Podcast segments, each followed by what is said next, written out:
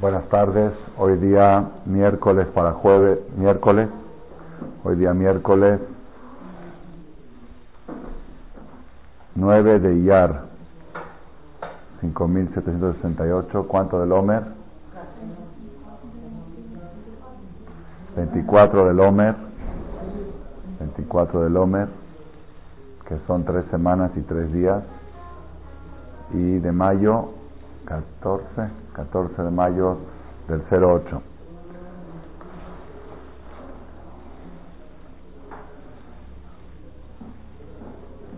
Voy a empezar la charla de hoy con una cosa novedosa que descubrí esta semana en Shabbat,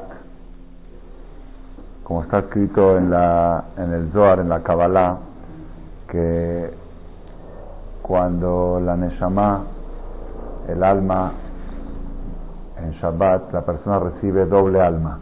Normalmente tenemos una Neshama, en Shabbat tenemos Neshama Etera.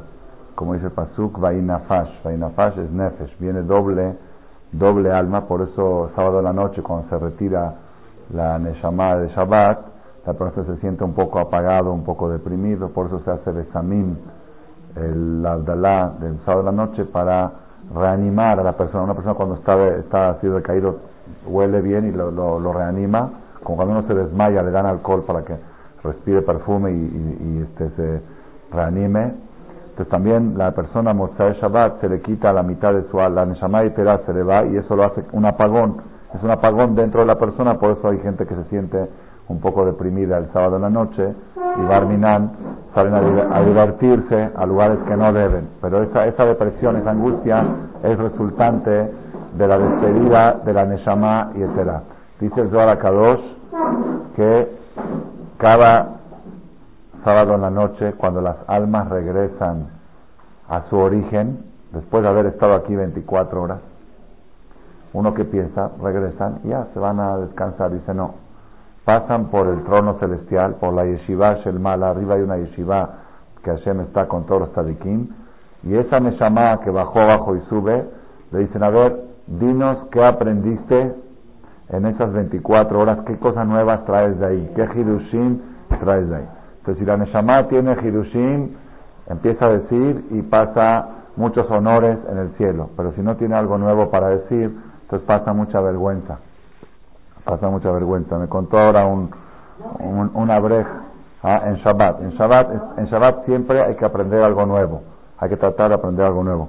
Me dijo una persona ahora, antes de entrar a la clase, una brej, un ejemplo bonito para, para que entendamos.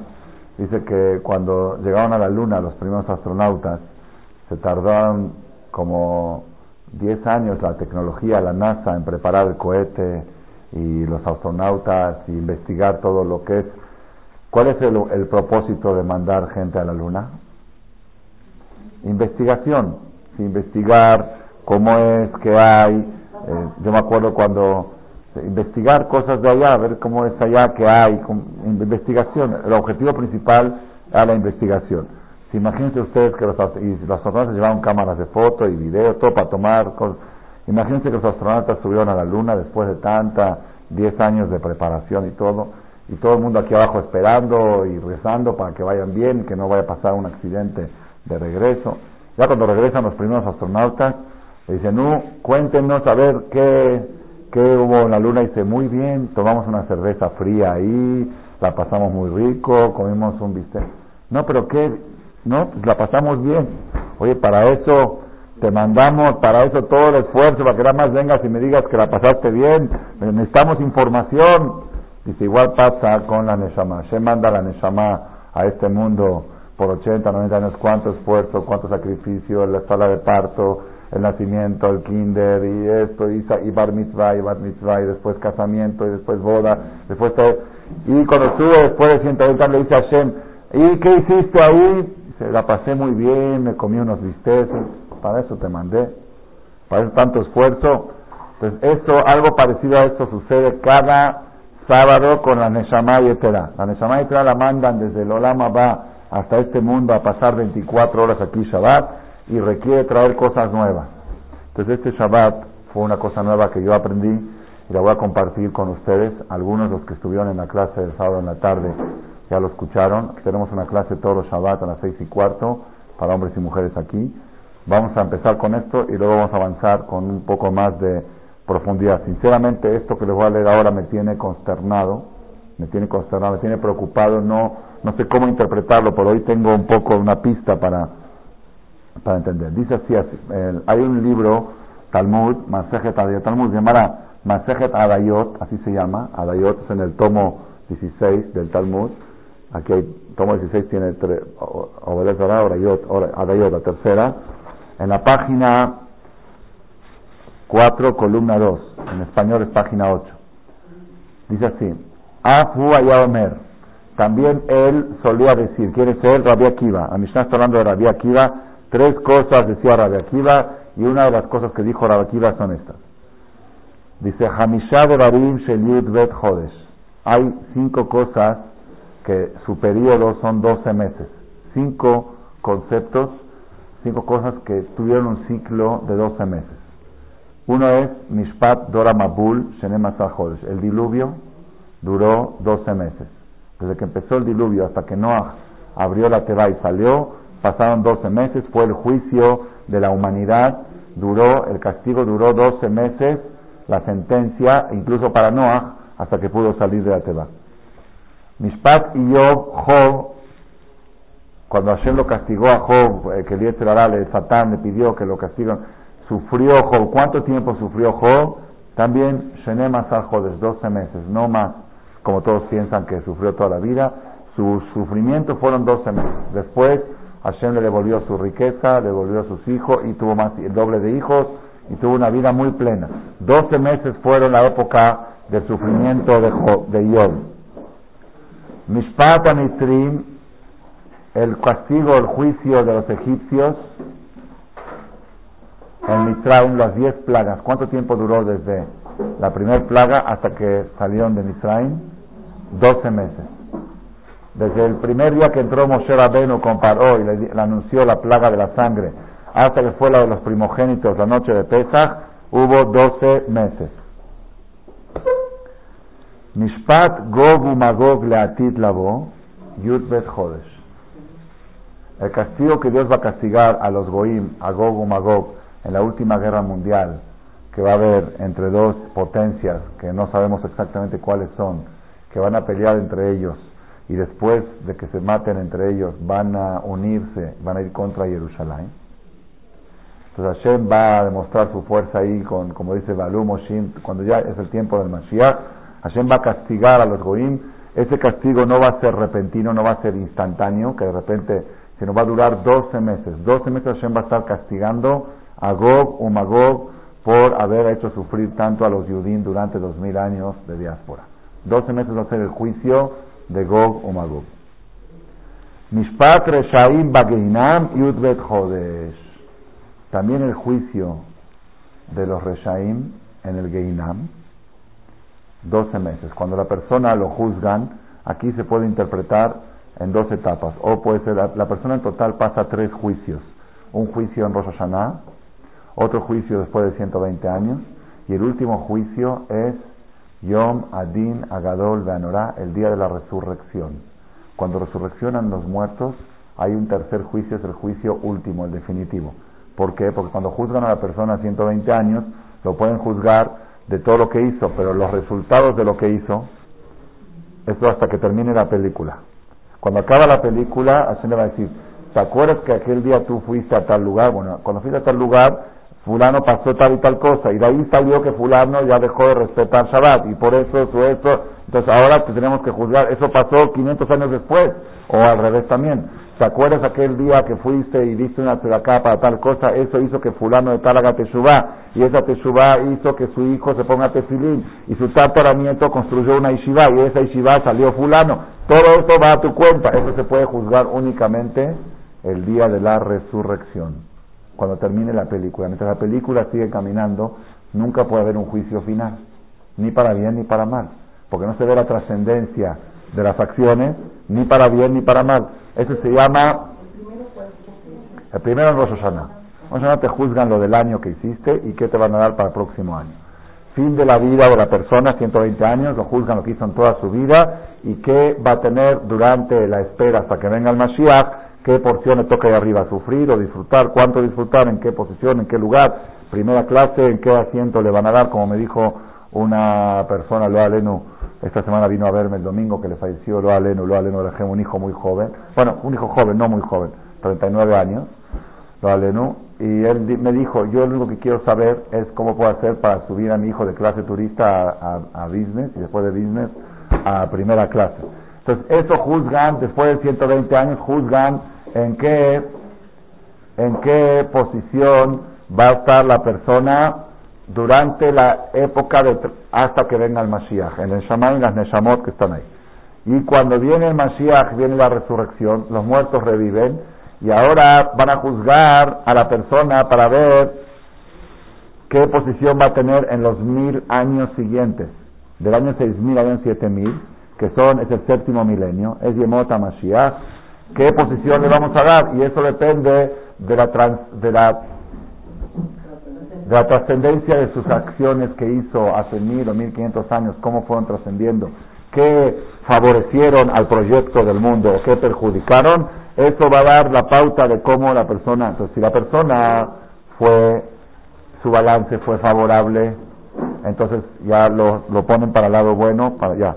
Si su balance fue desfavorable, si fue benoni, si fue desfavorable, si fue desfavorable, entonces a esas personas les dan pulish, les dan 12 meses de pulish para que puedan disfrutar de los últimos mil años, cuerpo y alma, que es el séptimo milenio. Ese pulish dura 12 meses. Pero hay personas que tienen ciertos tipos de pecados, dice la Gemara, que esos ni merecen el pulish, esos lo aleno. Hay ciertos pecados graves, uno de ellos es aquel que nunca se puso tefilín, otro es aquellas personas que reniegan los principios básicos del judaísmo, la presencia de Dios y esas cosas, esas personas pierden el derecho al olama bakol y Pero la gente normal que creen en Dios y creen todo lo más que su balance general fue desfavorable, requieren de una purificación durante 12 meses y esa es la, la quinta cosa que es de 12 meses. La primera es el diluvio, duró 12 meses, la segunda es Job, la tercera es los egipcios, la cuarta es Gog Magog y la quinta es el juicio de los Reshaim en el Geinam 12 meses. Estuve discutiendo aquí con un jajam, porque el Shabbat yo descubrí esto y se lo dije a una brej. Él opina que no, que aquí no se refiere al, juicio de la resurrección, sino se puede referir al juicio después de 120 años, cuánto tiempo dura. Se puede decir en el Kadish 12 meses, todo eso. Bueno, ese tema no lo tengo muy clarísimo, si se refiere al juicio de 120 o al juicio de la resurrección. ¿eh? Hasta acá no es tan novedoso, acá viene la novedad fuerte. Rabbi Hanan ben Nuri Omer, Rabbi Hanan ben Nuri dice, el juicio de los Reshaim no es de 12 meses, sino es de 49 días. Dice, Mina Pesach Beada Atzeret. Es de Pesach a Shavuot. En los días entre Pesach y Shavuot esta va a ser la fecha, el tiempo del juicio, el pulish de los Reshaim va a ser en esa fecha. Para que ya después de Shavuot ya puedan disfrutar de mil años sabáticos. No dura 12 meses, dura 49 días y los 49 días son de Pesach hasta Shavuot. Y esto queda bien con la idea de que dicen que el Mashiach va a venir en Nisan, que es el mes de Pesach, entonces ahí van a resolucionar los muertos y va a haber 49 días de pulis para los que necesitan pulirse, hasta el día de Shavuot, el día de Matan Torah, que ya todos van a disfrutar de Yemot Mashiach, aún aquellas personas que necesitaban pulirse. Okay, lo que me impresionó mucho es por qué la fecha y la temporada de pulis, de pulición, de pulirse, es en esos 49 días.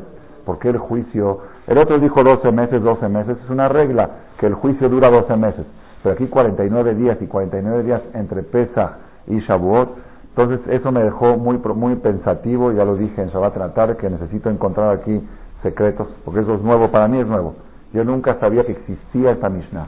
Es una Mishnah, es parte del Talmud, es la prueba que todavía no he acabado de estudiar el Talmud, estudiar el 80% más o menos, y esta es una parte del 20% que yo no sabía del Talmud, que dice que según la opinión de Rabbi Hanan Benur y un rabino talmúdico, el juicio final de la humanidad, de los Yehudim de la humanidad, los Goim 12 meses, pero los Goim, los Yehudim que necesitan pulirse para disfrutar del Mashiach, va a ser de Pesach a. ¿Por qué en esa fecha? ¿Por qué en esa fecha? Entonces, primera explicación que podríamos decir es que las fechas de entre Pesach y Shavuot es fecha justamente para pulirse. Todo, es, todo, lo, todo lo que hacemos en estas siete semanas es pulir nuestra alma para que esté preparada para entrar en matrimonio con Boreolam el día de la entrega de la Torah. Como dice el Midrash, el Midrash dice por qué Hashem se tardó 49 días en entregar la Torah y no la entregó de inmediato cuando salieron de Mitzrayim.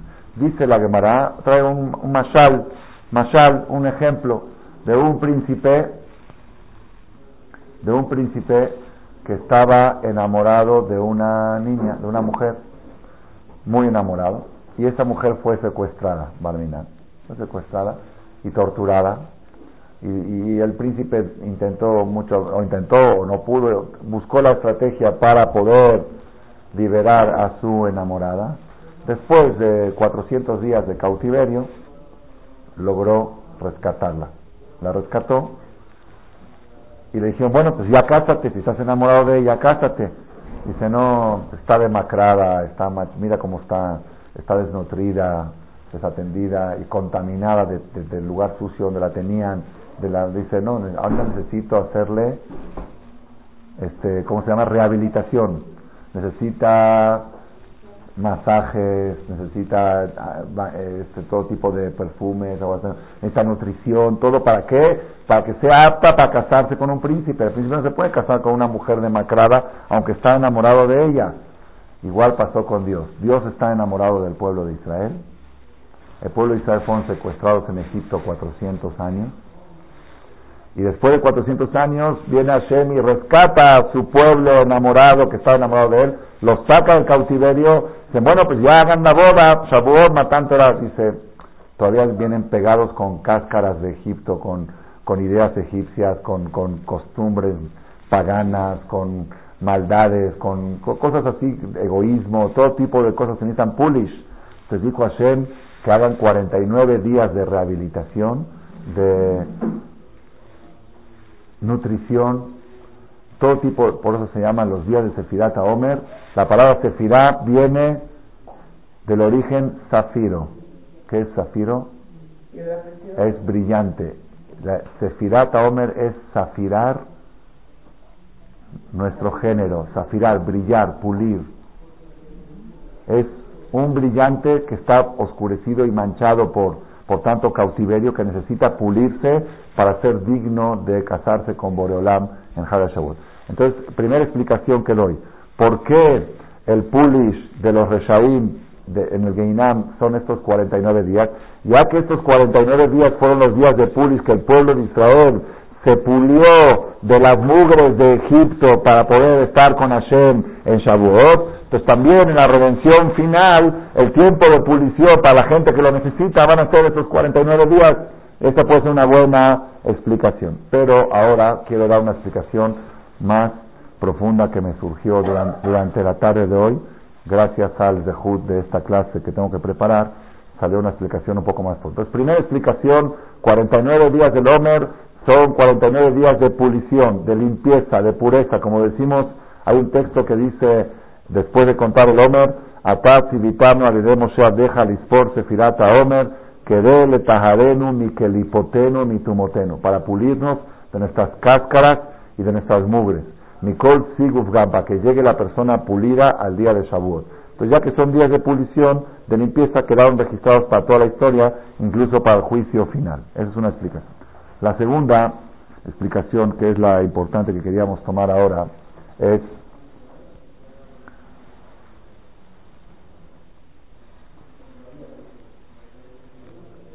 Vamos a empezar con una pregunta. Está escrito en los Sefarim que los días de Sefirat Omer son parte integral del proceso festivo.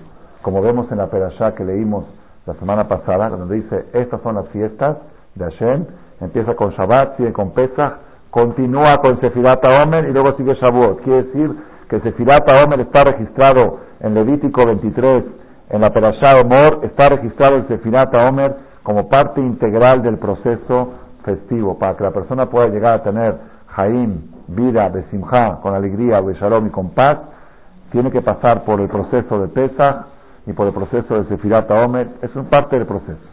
¿Cuál es Dice, dice el Ramban Nachmanides en esta perashá que leímos la semana pasada, que esos días, así dice, que el Shavuot es el octavo día, es el cierre de Pesach. Así como Simchat Torah es el octavo día de Sukkot y cierra la fiesta, también Shavuot es el octavo día de Pesach. Pesach son siete días y el octavo lo cierra Shavuot. Y los días de, de entremedio, dice el Ramban, son casi como los días de Hola Moed. Hola Moed son días semi-festivos.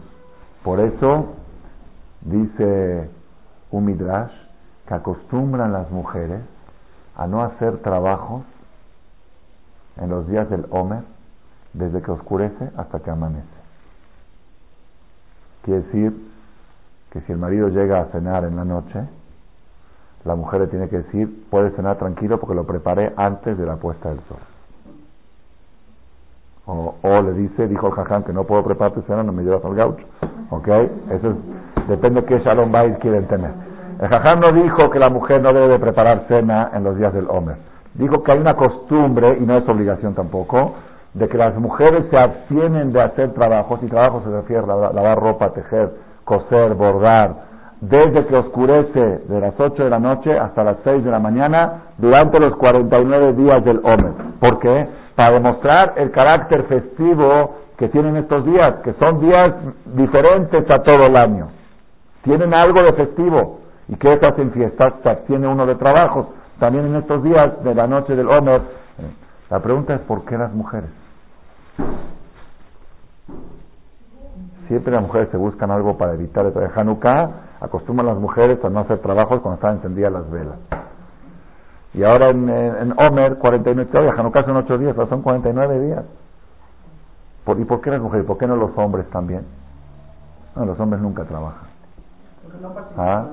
Dice que no, el Eger eso es Rosjodes. En Rosjodes también acostumbran las mujeres a no hacer trabajos en Rosjodes, lavar, tejer, coser, bordar. ¿Por qué? Porque eso por el becerro de oro. Pero entonces toda oportunidad que tienen las mujeres para evitar trabajos, lo evitan. ¿Por qué? ¿Ah? ¿Por qué tanto? Dice Uray por eso, porque trabajan mucho, merecen. Dicen que una, un señor le dijo a la esposa, hoy leí una, una investigación, un estudio, que los hombres hablan dos mil palabras por día y las mujeres cuatro mil. Pues la mujer le dijo, pues ¿qué hacemos si a los hombres hay que repetirle las cosas dos veces? Ok. okay. Pero luego hay otra, para, para el lado de los hombres hay otra a favor. Le preguntó, una, una, le preguntó un hombre a su esposa, ¿por qué ustedes las mujeres hay que repetirle todo dos veces? Dice, ¿qué, qué? ok, ok.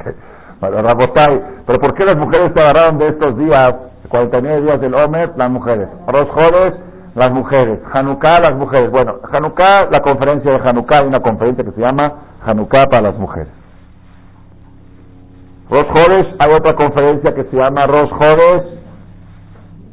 para las mujeres, también está así la conferencia.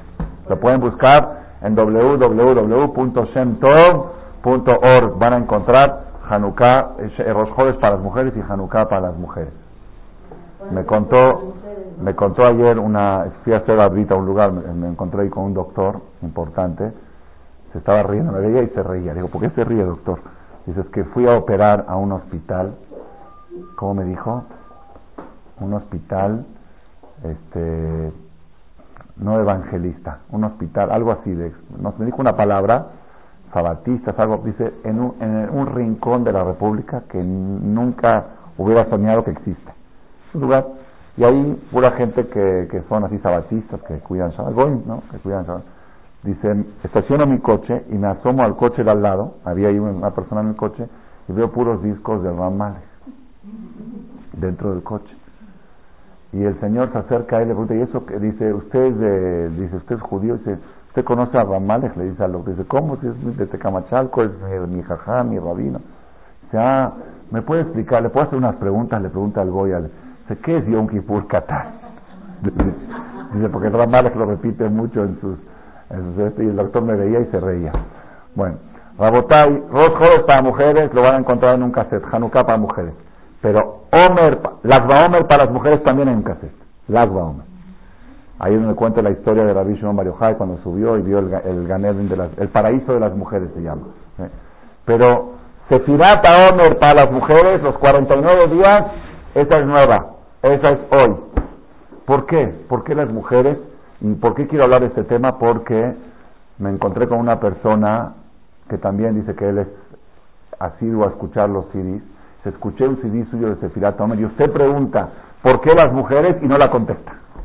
Se ve que no me dio, dije, el cassette, la charla terminó y no la contesté o está cortada. Dice, no, la charla terminó, pero usted no alcanzó a contestar esa pregunta. Entonces ya pasaron siete años de ese cassette y hoy, de Hashem, la vamos a contestar. ¿Por qué las mujeres acostumbran a abstenerse de trabajo? Se fíjate, Homer, son días semifestivos, semifestivos. Tenemos un luto de Homer hasta la semana que viene, vence el jueves próximo en la noche, ya va a ser música. De paso avisamos que están todos invitados a la taquiza que vamos a hacer, como cada año, va a estar muy alegre, con la presencia de Rabbi Shimon Nada más, fui el otro día a un CNIS, al decir Arbit, y veo, decía, la fiesta de Akba Omer de este lujo de estrenar un BM. ¿Por qué BM? Porque BM es Barmina. Bueno, no, no decía, yo digo, así decía, en tal lugar, fiesta en tal lugar, salga del Quinis con un automóvil, otro lugar. Fiesta en tal lugar, se rifan 200 mil pesos. Fiesta en tal lugar va a venir tal cantante, un cantante que cuesta 10 mil dólares traerlo. Digo, ¿y yo, Marcela, qué hago? Digo, yo voy a poner un cartel Fiesta de las Omer no se rifa nada y no viene nadie. Fiesta de Rabbi Shimon Bar Porque yo digo que si resurrecciona Rabbi Shimon Bar y ve las fiestas que le hacen, se vuelve a desmayar y se muere. Dice, y si él estuvo en una cueva 12 años comiendo agarrobo. Y ahora un BM, ¿qué tiene que ver BM con Rabbi Shimon Bar ¿Qué tiene que ver coche con Rabbi Shimon Bar Bueno, quizás lo hacen para juntarse acá, no estoy criticando, estoy diciendo un anuncio. Marcela no se rifa nada pero algo vamos a regalar, algo espiritual, ya le dije a mi esposa, tenemos que, si ya está de moda rifar y regalar, alguna cosa espiritual van a salir de aquí de Tashem los que participen en la cena, este lado van a estar las mujeres, ahí van a estar los hombres, como hacemos cada año, el jueves, el próximo, de este jueves en ocho, de mañana en ocho. Entonces, los días del Homer son días semifestivos que accidentalmente, por algo que pasó en la historia, tuvimos que hacer luto y no hacer bodas hasta el Agba Omer, pero los días esencialmente son días semifestivos y por eso acostumbran las mujeres a no hacer trabajos para darle carácter festivo a estos 49 días. ¿Pero por qué las mujeres y no los hombres? Es la pregunta que queremos analizar. Sabotay,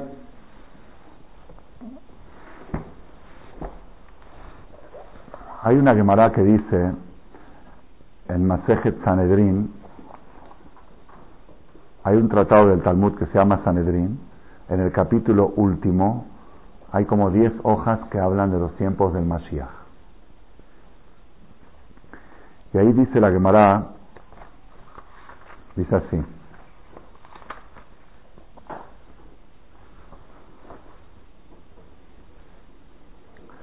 Amar Rabshmuel Bar Nachmani Amar Natan. Dijo Rabshmuel Bar en nombre de Rabbi Natan. Está en Sanedrin, hoja 97, columna 2 y lo estoy leyendo de un texto que se acostumbra a leer el séptimo día de Pesach en la madrugada cuando se paran para leer la canción de Shirat Ayam, se lee esta parte del Talmud. Dice, dijo Reb Shmuel Nechmani, una maldición, barminan, fuerte, aquellas personas que ponen fecha para la llegada del Mashiach. Una maldición muy fuerte, que se exploten sus huesos, así dice, de aquellas personas que ponen fecha para la llegada del Mashiach, que dicen en tal fecha va a llegar. ¿Por qué? Porque cuando llega esa fecha y no viene, la gente dice entonces quiere decir que ya no va a venir. Lo que provocó que la gente deje de creer en el Mashiach fueron aquellos que pusieron fechas y todos estaban esperando esas fechas y pasaron y no llegó, entonces va una maldición a aquellas personas que ponen fecha. la, sino que hay que hacer, Jaquelo, espéralo siempre, espéralo. Siempre espéralo.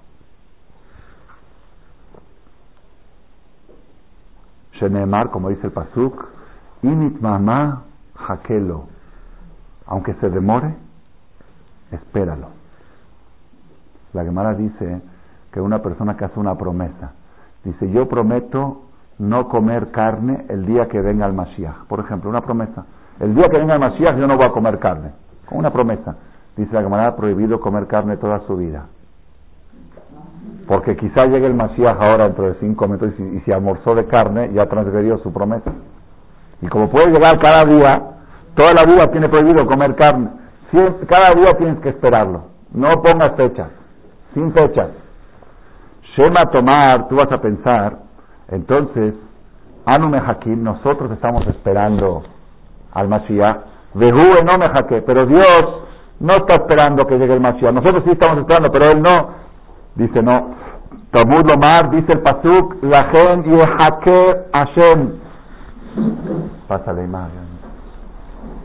También Dios, también Hashem está esperando que llegue el Mashiach. Nosotros estamos esperando y Dios está esperando. Pregunta la Gemara.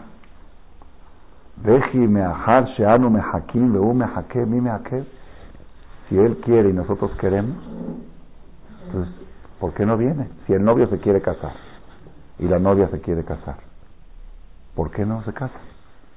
No hay suegra ahí. Si sí hay suegra.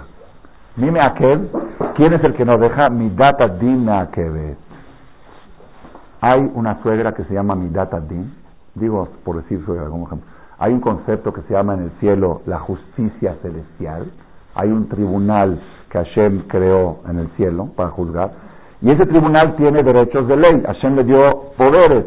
Ese tribunal no le deja a Dios traer el Mashiach. Dice, no, no es justo que lo traiga.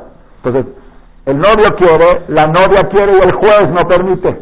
Hay un juez que no deja que se, que se consolide ese matrimonio con la llegada del Mashiach.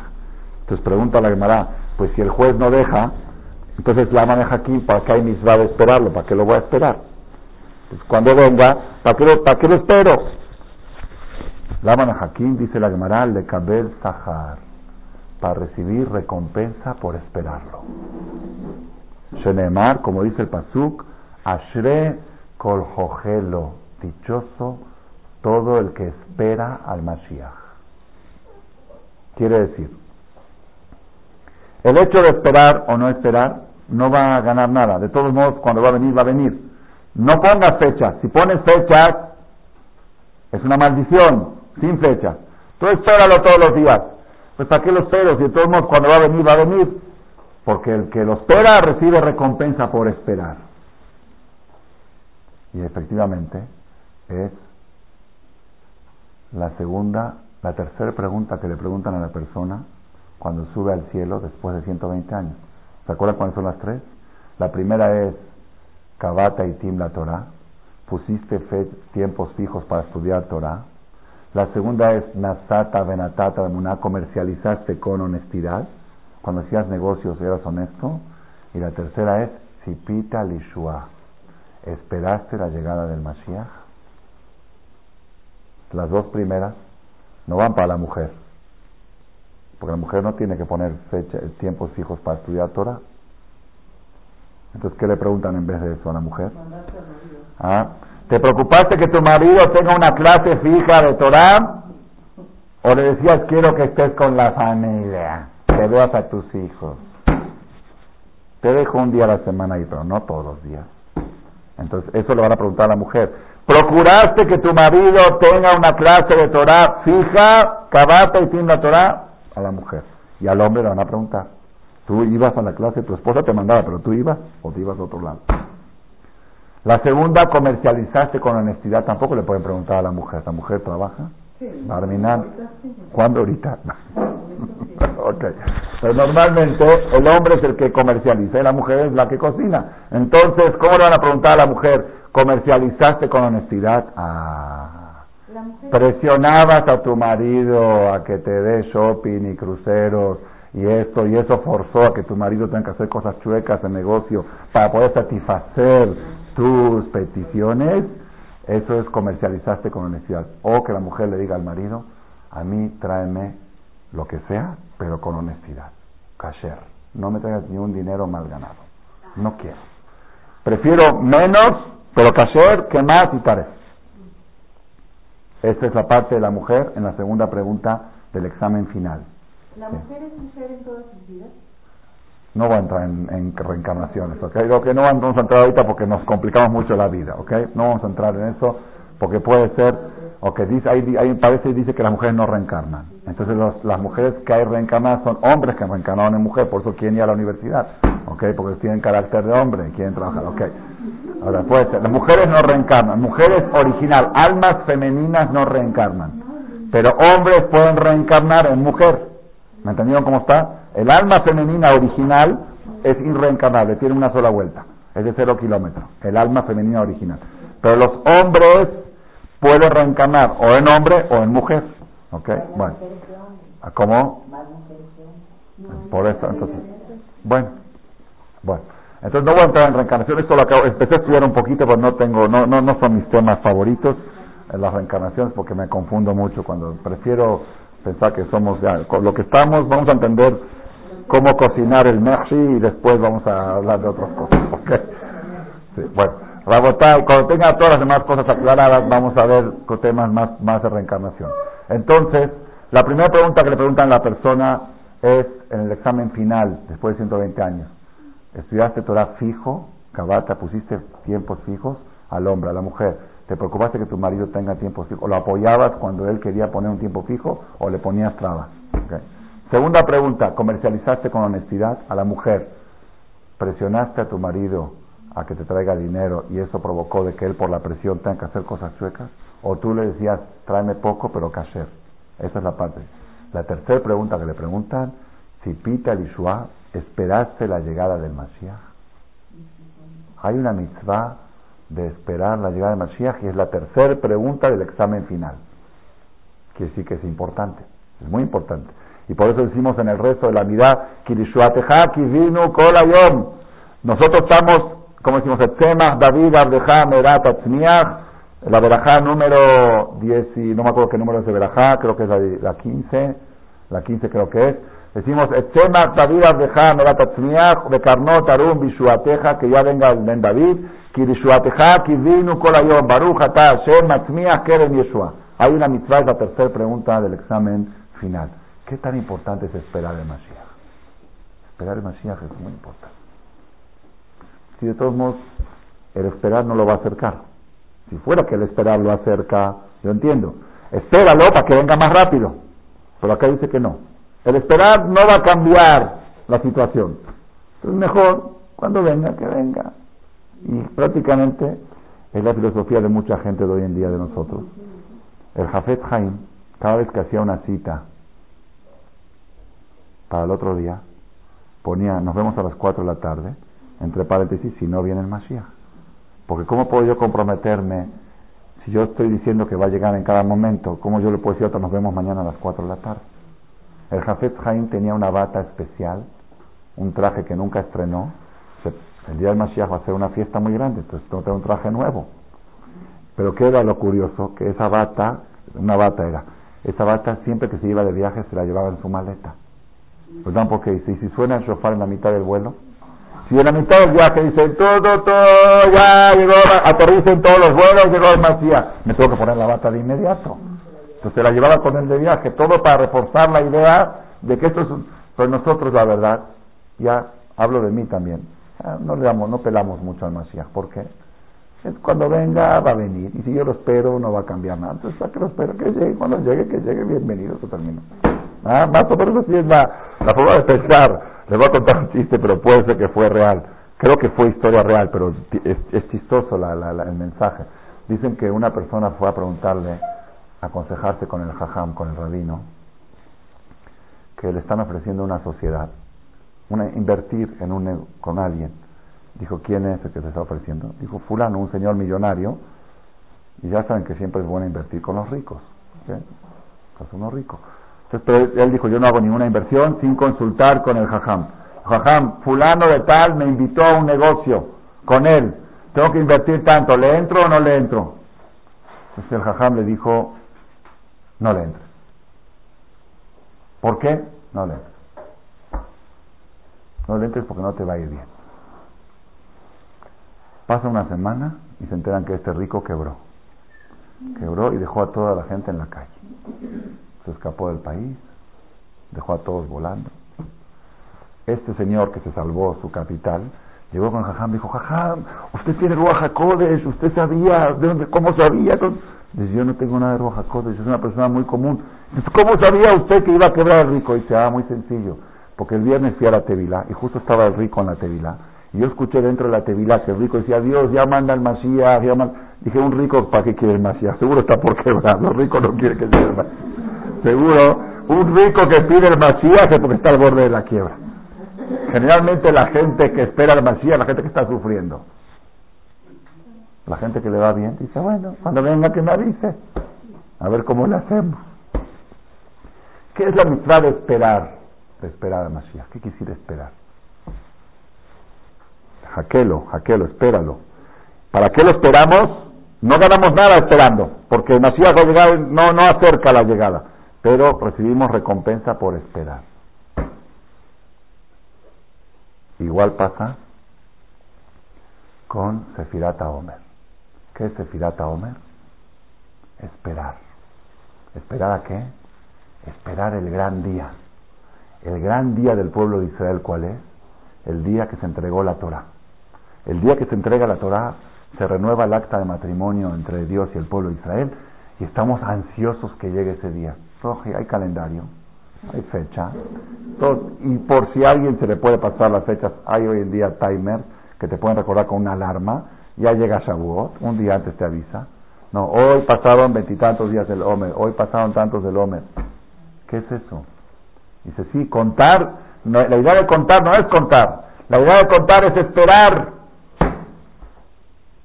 ¿Quién más tiene mitzvah de esperar? Tenemos mitzvah de esperar a Mashiach, tenemos mitzvah de esperar a Shavuot, hay mitzvah de esperar al Shabbat desde el domingo. Por eso en hebreo, ¿cómo se llama el domingo? Yom Echad de Shabbat Kodesh. Yom Sheni de Shabbat Kodesh. Yom Shelishi de Shabbat Kodesh. Día tercero de qué? Del Shabbat. Y es mitzvah, según el Ramban Nachmanides, es mitzvah de Oraitá, es el tercer mandamiento, el cuarto. Zahor et Yom Shabbat le Kadeshó. Zahor, recuérdalo toda la semana. Desde el domingo espera el Shabbat.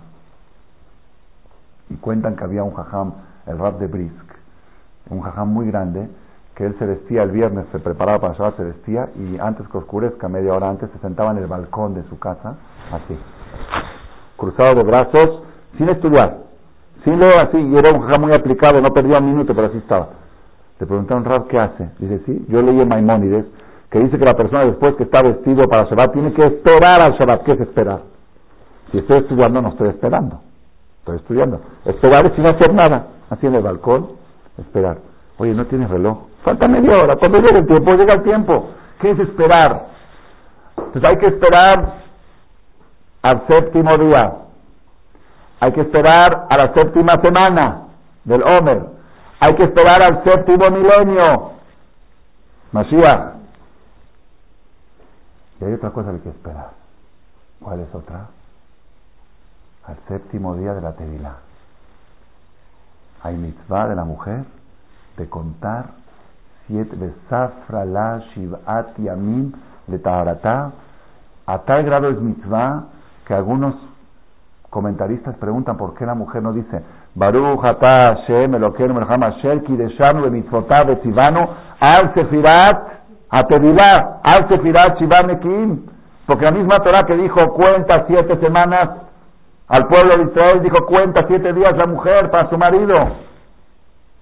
Dice, ¿por qué la mujer no dice verajá?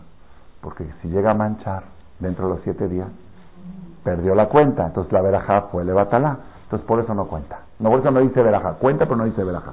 Pero tiene que decir, ayom yom echad le shivat nikim, hoy es un día de mis siete. Hoy es el segundo día de mis siete. Hoy es el tercer día. ¿Para qué contar? Para esperar que llegue su tevilá.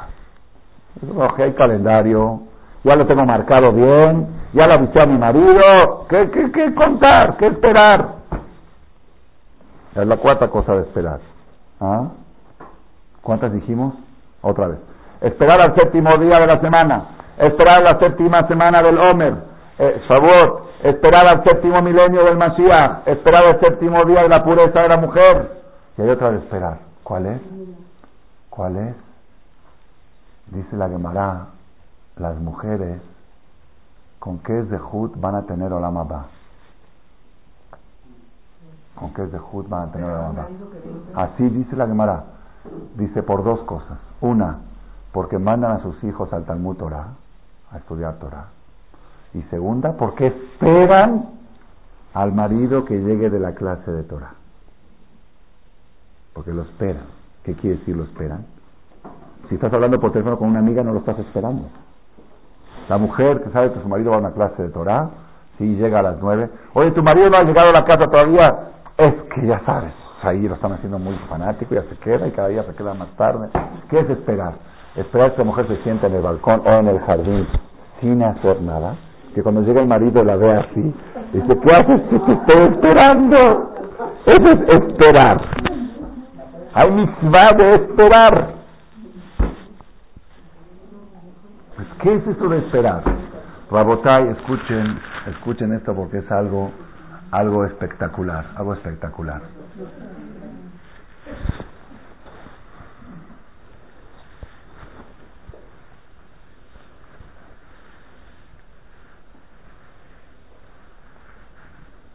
Las siete semanas del Homer están relacionadas con los siete patriarcas. Abraham, Isaac, Jacob, Moshe, Aarón, Yosef y David, los siete del Sukkot, Ushpizim.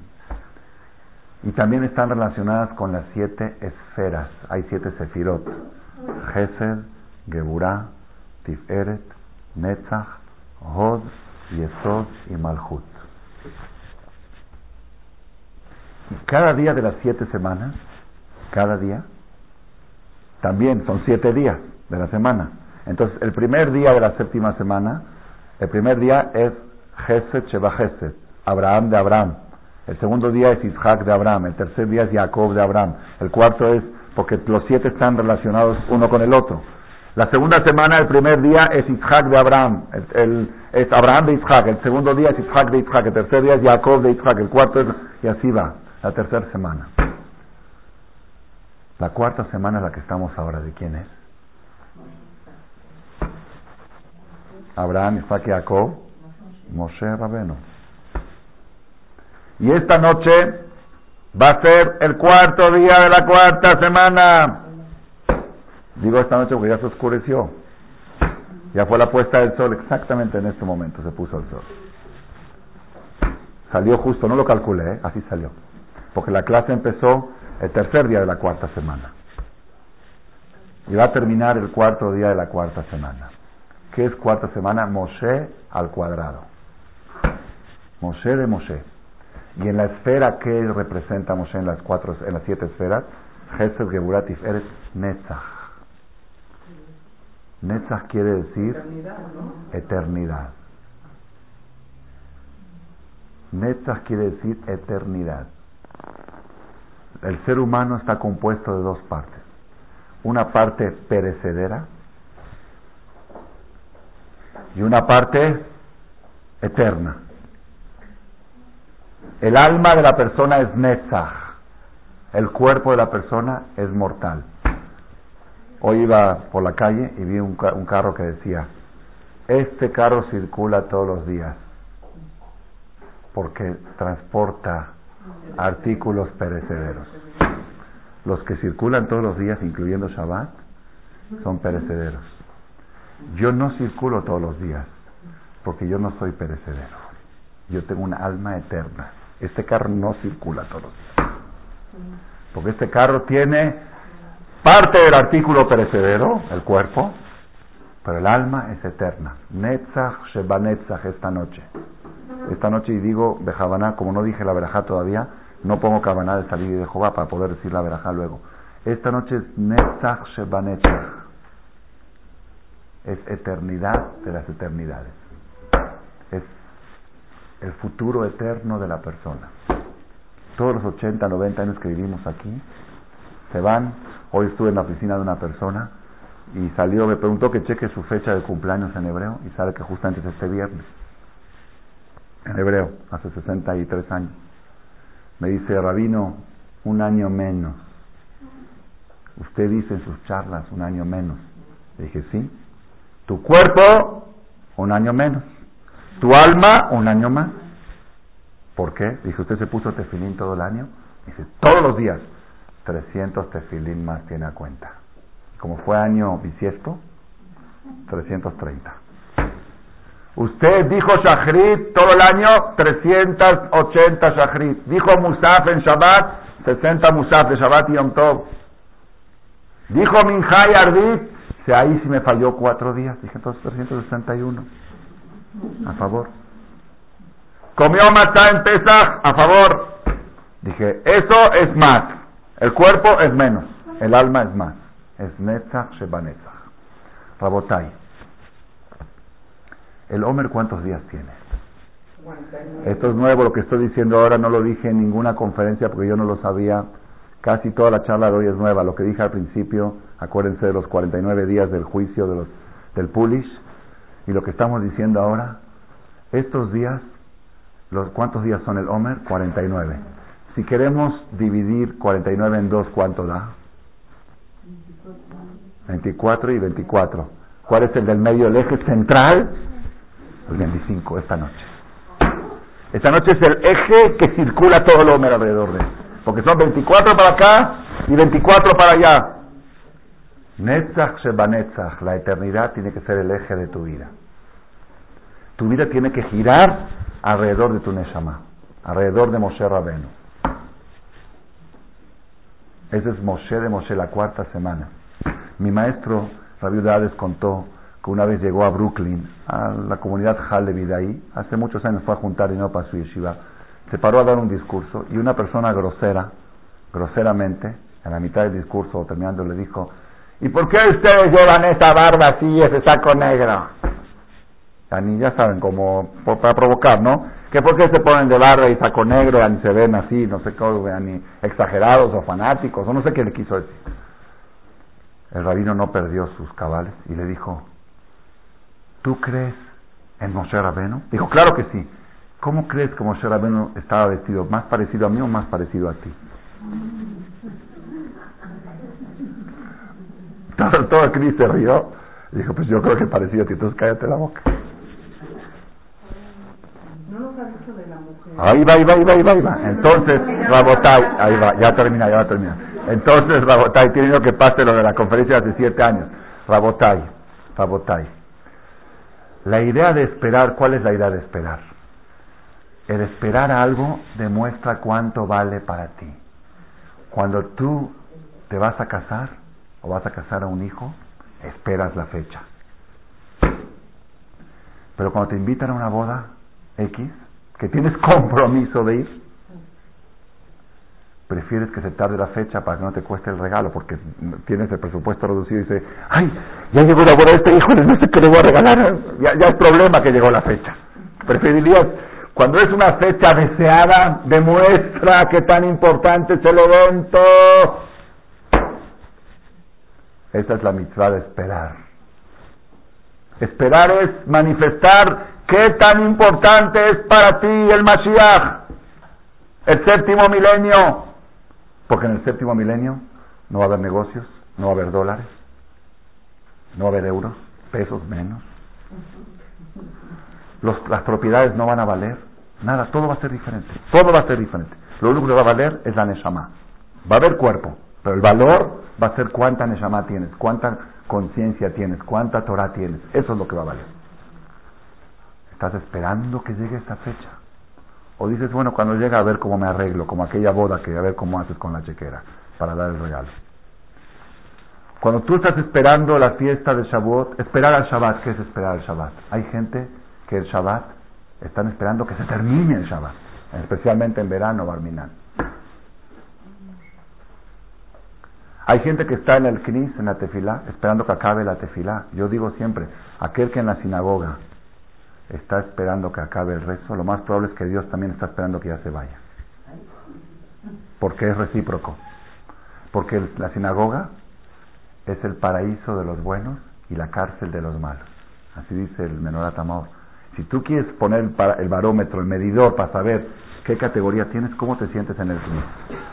Si dices que rico, lástima que ya se terminó, tzadik. Y si dices ya se jaló mucho ese hazán, menos tzadik. Y si estás con un pie afuera y, no puedes aguantar la silla y estás inquieta y eh, es mucho menos que tzadik. Más abajo, más abajo. Ese es el barómetro, el medidor. ¿Estás esperando que llegue el Shabbat o estás esperando que se acabe el Shabbat? Esa es la mitzvah. Vas a esperar que llegue Shavuot. ¿Qué es Shavuot? Shavuot no hay sukkah, no hay lulav, no hay shofar, no hay matzah. ¿Qué es Shavuot? Pues la entrega de la Torah. ¿Y eso qué? Ah, eso demuestra que para ti lo más importante de tu vida es Netzach Shebanetzach, lo que trajo Moshe Rabenu de Ar Sinai. Shavuot es la fiesta de Moshe. ¿Quién es, ¿Quién es el héroe de la fiesta de Shavuot? ¿Quién es el héroe? El que subió al cielo y bajó, único en la historia. No dicen el dicho en árabe, Maha de ya. Nadie fue y regresó. Hubo uno, Moshe. Subió, dice otro, subió al cielo y trajo algo de ahí. Si una piedrita de la luna van a ver al museo, porque trajeron Imagínate traer dos tablas de ahí arriba. Eso fue en Shavuot. Ese es Moshe. Esta noche es de él. Cuatro del cuatro. Todas las semanas de él, pero esta noche es al cuadrado. Es puro Moshe Rabenu. Porque es el eje central de los días de la Sefira. ¿Qué es la Sefira? La Sefira es que la persona diga, lo más importante de mi vida es la eternidad. Y la eternidad se refleja en una sola cosa, en una sola, ¿eh? no en otra, en el estudio de la Torah. El estudio de la Torah es lo que refleja Netzach, es lo que Moshe Rabenu bajó de Ar Sinai. Por eso Rabotai, a esperar al marido, esperar la Tevilá, porque hay mitzvah de contar. ¿Por qué? Que la mujer tiene que resaltar dentro de sí lo básico de cualquier mujer, que el día más importante de su mes es la noche de su tevila. Pero si dice, hoy te tocaba, no creo que ayer, creo que mañana. Es como la bola que te avisaron de repente, uff. ¿Ah? Es la misma de contar siete días. La misma de esperar al marido que venga de la clase de Torah. Es tan importante para mí la clase de Torah que merece mi marido que estoy yo así esperándolo. Y no decir que ella no es justa, él tengo que esperar. No, no. Es tan importante lo que él está haciendo que yo merezco, yo lo espero porque sé lo, lo, importante que está haciendo. Es como si mi marido estaría en una cita para ganar un millón de dólares y yo pensando, a ver, ¿qué pasó? ¿Lo ganaste? Así estoy. Ansiosa, no quiero hacer nada, nada más estoy ansiosa pendiente que mi marido me llegue y me cuente qué aprendió de Torah. Eso es Rabotai. Está escrito, la Gemara dice, las mujeres con qué Zehut van a entrar al Gan Eden, porque mandan a sus hijos a estudiar y a sus maridos. Pregúntanos a Jamín, ¿no tienen otras mitzvot? ¿No tiene Bikur Jolim? ¿No hacen favores? Hacen muchas cosas las mujeres. Hacen mitzvot. Dice el Midrash Tanjumá, escuché esto yo de Shvadron, Zeher Tzadik Libraja hace 35 años. Dice Rabshalom Shvadron, una persona que cumplió todas las mitzvot de la Torah, todas, todas, y no estudió Torah, no va a poder ver el Gan Eden ni de lejos, ni verlo de la ventana, porque la esencia de la persona es su estudio, su Torah. Las mitzvot vienen a complementar los 248 miembros, pero la esencia o la Neshama es el estudio de la Torah. Entonces, por eso la llamada pregunta, ¿y las mujeres que no estudian Torah, entonces cómo van a entrar al Gan Eden? Sí, con la Torah de sus hijos y con la Torah de sus maridos, pero con la Torah. Rabotai, estamos hablando del Mashiach, empezamos con el Mashiach. ¿Y por qué estoy hablando del Mashiach? Porque el Mashiach representa el séptimo milenio. Y estamos en las siete semanas, y estamos hablando del día séptimo de Shabbat, y estamos hablando del día séptimo de la mujer. Todo está relacionado. ¿Por qué juzgan a los Reshaim en estos 49 días? Fue, así empezamos la clase. ¿Por qué? ¿Saben por qué? Porque estos 49 días, ¿saben qué es lo que hay que hacer en estos 49 días? No tanto hacer mitzvot y estudiar Torah, no. Eso después de Shavuot. ¿Saben qué hay que hacer en estos 49? Decidir qué es lo más importante para ti. ¿Qué es el eje central de tu vida? ¿Cuál es el centro de tu vida? ¿El séptimo, el Netzach, Shemanetzach, el 4 del 4, Moshe Rabenu? ¿O el eje central de tu vida es otra cosa? En otras palabras, cuando dicen la tefilá de Kippur y gritan, Share Parnasat las paredes de Kristen tiemblan. Amén. Y yo grito cuando dice Sharete de acá. Después sigue, después de la pesa, ahí nadie grita. Si ahí gritan, los jajamín gritan, que la gente de acá, pero hay otra que la gente no grita. Sharere Torah ábrenos las puertas del entendimiento. Amén, amén. ¿Por qué no vibran las paredes ahí? Es un poquito más de Torah, un poquito menos, no pasa nada. Pero un milloncito más, un milloncito menos, pasa mucho. Entonces, ¿qué es? Por eso estos 49 días son días de juicio. ¿Por qué van a juzgar en estos 49? Porque en estos 49 días son días para esperar. ¿Esperar qué? Esperar a Shavuot. ¿Qué voy a esperar si yo sé cuándo Shavuot? Para demostrar qué es lo más importante de mi vida. Lo más importante de toda mi vida es el día de Shavuot. De todo. ¿Por qué?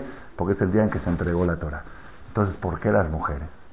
Porque las mujeres podrían cometer el error de pensar, claro, los hombres que estudian Torah, ellos sí tienen que esperar a Shavuot. Para ellos estas siete semanas son festivas. ¿Por qué? Porque ellos están esperando el día de la entrega de la Torah, porque ellos son los que se dedican a estudiar Torah. Pero nosotros, las mujeres que no nos dedicamos a estudiar Torah, para nosotros Shavuot no nos dice nada, y por consiguiente las siete semanas tampoco no nos dicen nada.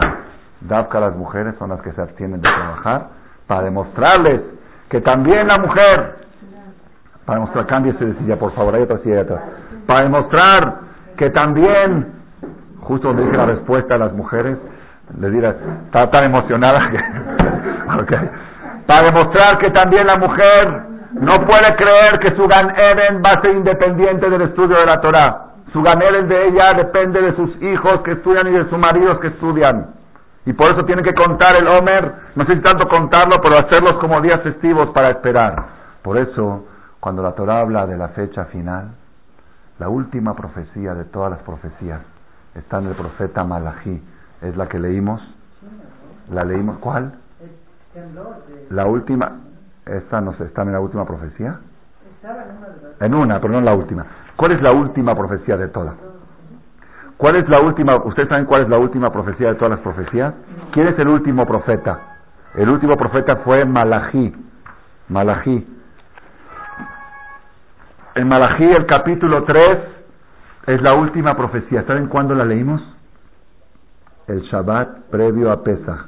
Este Shabbat que madrugamos en la mañana antes del Seder, se lee Taftará de Malají 3. ¿Y cómo termina la última, la última profecía? Dice, y sholeach lachem et Naví. Yo les voy a mandar a ustedes a Eliyahu Naví. Lifne Hashem. Antes que llegue el día Agadol Beanorá, el día del juicio final. Y él va a reconciliar los corazones de los padres con los de los hijos y los corazones de los hijos con los de los padres. Esa es la última profecía. Pero ¿qué dice un pasuk antes de esa profecía? algo que tiene que suceder antes que venga el Naví. Zichru Torat Moshe Abdi Asher Recuerden la Torah de Moshe. El 4 del 4. Antes del Mashiach. Es condición para que venga el Mashiach. ¿Por qué? Porque dice el Zohar Kadosh, y esto mucha gente no lo sabe, que el Naví va a venir junto con Moshe Rabeno. Porque así como Moshe fue el primer redentor, que nos sacó del primer galut, él nos va a venir a sacar del último galut junto con el Naví. Dice el Ora Jaim Akadosh, Abeno Jaim Benatar, y Moshe Rabenu no quiere redimir a un pueblo de ignorantes, porque él entregó a Yoshua un pueblo sabio. Él le entregó a Yoshua un pueblo que sabía toda la Torah.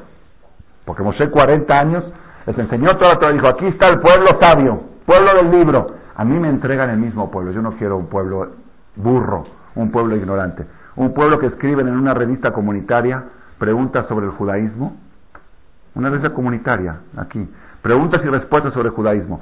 ¿Por qué el martes es buen día para estrenar? ¿Por qué? Respuesta, porque martes y jueves sale el Sefer. Así está, así está la revista. No de Purim, ¿eh? Oficial. ¿Ok? A ese pueblo, a ese pueblo Moshe Rabenu no quiere rescatar. Vaya, ve investiga. ¿Martes sale el Sefer? Sí, cuando los jodes.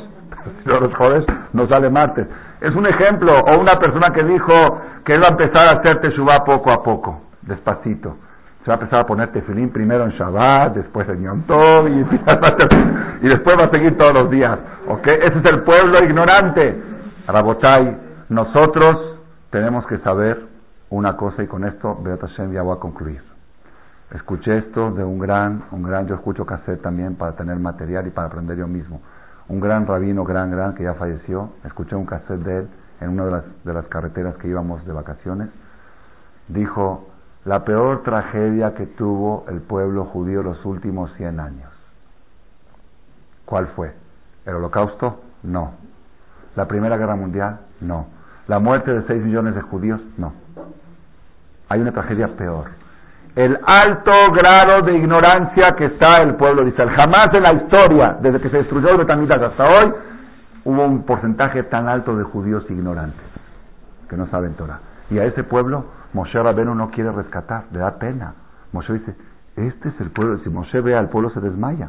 Dice, este es el pueblo, por eso dijo, Torat Moshe Abdi, recuerden a Moshe Rabenu la cuarta semana del Homer, el cuarto día de la cuarta semana, recuerden la Torah de Moshe, y después de eso, Inea Noji, Solea Nabi, yo les voy a mandar a Eliyahu Nabi junto con Moshe Rabenu para que rescate al pueblo de Israel. Entonces, ¿qué tenemos que hacer nosotros? Esperar. Esperar. ¿Para qué esperar? Para demostrar que lo más importante para nosotros es la eternidad. Netzach Es importante el Shabbat. Lo más importante es Shavuot. Lo más importante es el Mashiach. Lo más importante es la noche que estoy con mi marido, en la noche de la Tevilá. Lo más importante es cuando mi marido regresa de la clase de Torah, regresó de ganarse la lotería. Eso es, eso es lo que tenemos que hacer, mandar a nuestros hijos al Talmud Torah, estudiar Torah, a nuestros maridos, apoyar afiliarnos a los lugares que estudian Torah y que enseñan Torah de cualquier forma que se pueda apoyar, porque eso es lo que va a traer Mashiach Cristiano y Merabia. Amén, amén.